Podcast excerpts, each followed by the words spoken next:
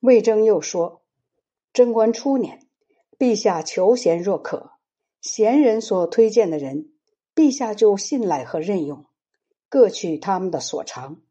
常害怕做不到这样。近来，陛下用人由内心的好恶出发，有时由于贤人们的推荐而任用，因为一个人的诽谤而抛弃。即使是多年任用和信赖的人。”有时由于一时的怀疑，就加以斥逐。人的行为有他一向遵循的东西，事情各有他继承的痕迹。一个人的诽谤未必可信，多年的行为不应当一下勾销。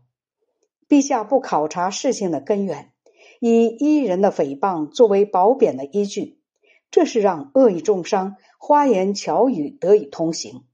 使坚持正道的人日益被疏远和产生隔阂，这就是逐渐不能坚持到底的第六件事。在贞观初年，陛下居于高位，拱手安坐，没有打猎的嗜好。数年之后，不能保持原有的心智，于是连四方的少数民族地区也远来进献打猎用的鹰犬。陛下晨出夜归，以驰马射猎为乐。倘若有意外的事故，能来得及解救吗？这就是逐渐不能坚持到底的第七件事。在贞观初年，陛下对待臣下有礼貌，群情能够上达。现在呢，地方官入朝奏事，见不到天子的容颜，偶然因为有短处，便受到指责。连小过也不放过，他们虽有忠诚，又怎能表达？这就是逐渐不能坚持到底的第八件事。在贞观初年，陛下孜孜不倦的寻求治国之道，常常感到自己好像有不足之处。近来，陛下依仗建立的功业之大，平视自己才智的超凡英明，增长骄气，放纵欲望。无事而出动军队，向边远地区的人问罪。被陛下亲近宠幸的人，迎合陛下的旨意，不肯觐见；被陛下疏远的人，则害怕陛下的威势而不敢说话。这类事不停的积累，损害是不会小的。这就是逐渐不能坚持到底的第九件事。贞观初年。连年有霜灾旱灾，京师附近地区的住户都到关外避灾，扶老携幼来往数年，终无一户逃亡。这是由于陛下的怜惜抚养，所以百姓至死不离心。近来百姓疲于徭役，尤其是关中地区，人民更加疲惫不堪。各种工匠服役期限已到，应当放回。又强留雇用，不予遣返。适龄的兵士轮番执勤，到期又另外派给任务。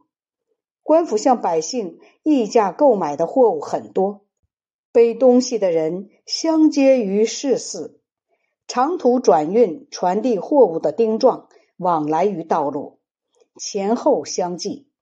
现在倘若有一年粮食没有收成，百姓的心。恐怕是不会像从前那样安定妥帖的，这就是逐渐不能坚持到底的第十件事。祸与福没有定规，只在于人们自己招致。人无缝隙，怪异反常的事物就不会随便出现。现在干旱的灾害远及各郡，恶人制造的祸害就出现在京城。这是上天用来向我们表示警告的，也是陛下应当忧愁、恐惧和操劳的时候。当今是千载一遇的盛世吉期，机会不容易再得到。贤明的君主能做到而不做，这就是臣之所以忧思积聚、深深叹息的原因。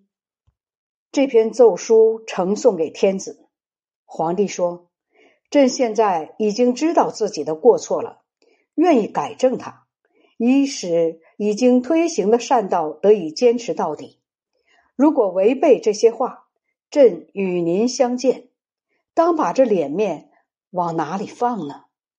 正准备把您呈送的这篇奏书安置在屏风上，让朕早晚都能见到他，还准备将他抄送史官，使千秋万代都知道什么是君臣之间的大义。于是赐给魏征黄金十斤，马两匹。高昌平定以后，皇帝在两仪殿设宴招待群臣，叹息说：“高昌如果不丧失道德。”哪至于灭亡呢？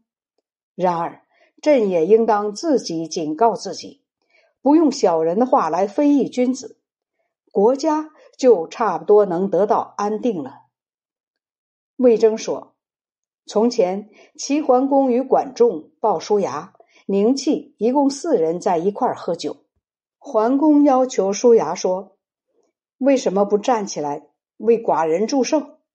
叔牙手捧酒杯。”站起来说：“愿您不要忘记逃到举国的日子，让管仲不要忘记在鲁国被囚禁的日子，让宁戚不要忘记在车下喂牛的日子。”桓公离开座位，向叔牙表示感谢道：“寡人和两位大夫能不忘记先生的话，那么国家就不会有危险了。”皇帝说。